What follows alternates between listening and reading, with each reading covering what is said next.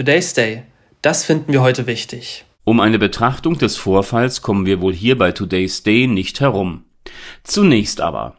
Wer wie ich in den 70er und 80er Jahren zur Schule gegangen ist, dem wurde schon sehr früh und eindeutig ein Einblick in die jüngere Geschichte dieses Landes gewährt getragen von der Idee, dass die furchtbaren Verbrechen des NS-Regimes sich niemals wiederholen dürfen und man dieses Ziel vor allem dadurch erreicht, indem man bereits junge Menschen in der Schule darüber aufklärte, was zwischen 1933 und 1945 hier geschah. Die Ideologie des Nationalsozialismus, wie er zur Macht kam, die Aufhebung der Demokratie die Manipulation der Jugend, die Ausgrenzung und Vernichtung derer, die unerwünscht waren, und auch der Krieg, der weitere Millionen von Opfern forderte.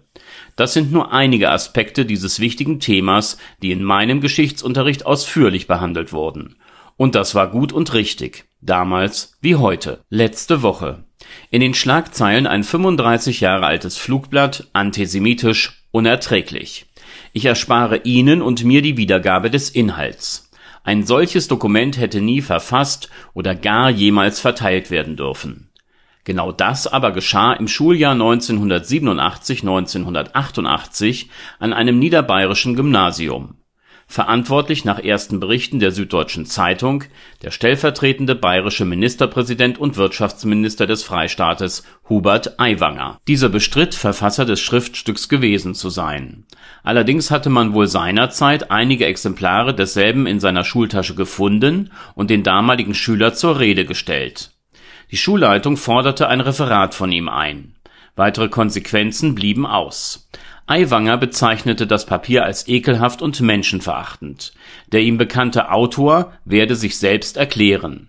Es sei weder heute noch damals seine Art, andere Menschen zu verpfeifen. Einen Tag später schließlich eilte sein ein Jahr älterer Bruder Aiwanger zur Hilfe.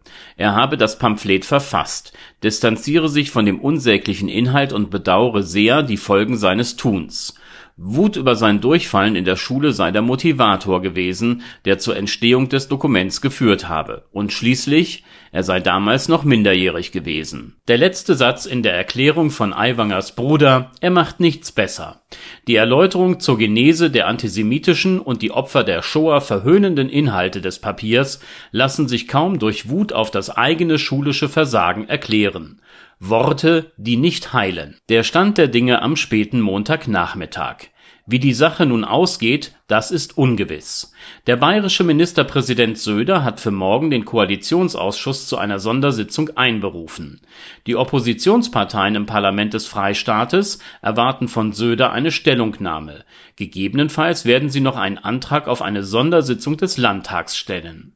Und auch der Bundeskanzler verlangt nach Aufklärung in der Angelegenheit.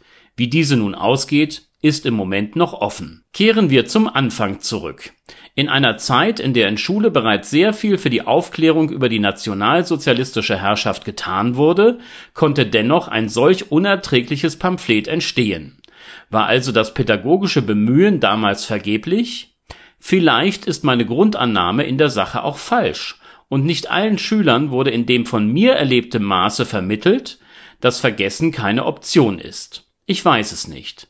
Ich weiß allerdings, dass man nicht müde werden darf, über die düstere Periode der NS-Herrschaft den kommenden Generationen zu berichten. Das ist gerade heute von Bedeutung, wo sich rechte Strömungen in der Politik unverhohlen zeigen und eine Partei, die diese Inhalte wie selbstverständlich nach außen vertritt, politisch erfolgreich ist. Was die Aufgabe der Demokratie und die Errichtung eines menschenverachtenden Systems, ein in seinen Handlungen entmenschlichendes Regime in der Lage ist, an unmenschlichem Realität werden zu lassen, muss an jede folgende Generation weitergegeben werden denn es liegt in deren Hand dafür Sorge zu tragen, dass es bei einem nie wieder bleibt. Today's Day, ein Projekt von netkiosk.digital.